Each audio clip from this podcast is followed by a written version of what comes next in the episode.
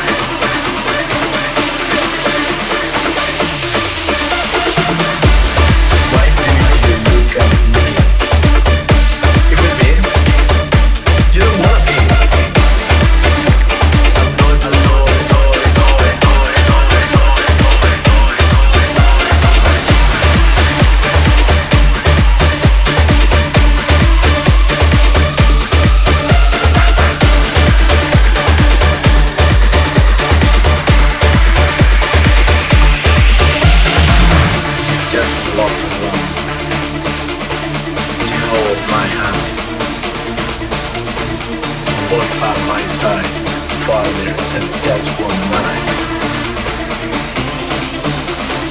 Something's gonna change. Someone's gonna care. All I need is you. I need to stay. Way out.